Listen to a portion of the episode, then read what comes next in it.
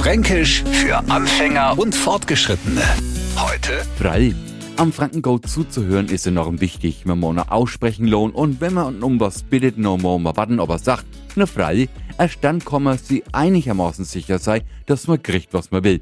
Wichtig ist allerdings, wie das freilich gesagt wird. Sagt er, noch freilich nur ein Wunsch, nur macht er sie über unser Anliegen lustig, find's einfach ein wenig zu viel verlangt. Wer es so oft steckt der fränkische Teufel im Detail. Freilich heißt nichts anderes als freilich, natürlich, selbstverständlich, na klar. Und wenn Sie als Neufranke Etzeler gefragt werden, na alles verstanden, dann hoffen wir auf ein korrektes, na freilich. Fränkisch für Anfänger und Fortgeschrittene. Morgen früh eine neue Ausgabe. Und alle Folgen als Podcast auf radiof.de. Die heutige Episode wurde präsentiert von Obst Kraus. Ihr wünscht euch leckeres, frisches Obst an eurem Arbeitsplatz? Obst Kraus liefert in Nürnberg, Fürth und Erlangen. Obst-Kraus.de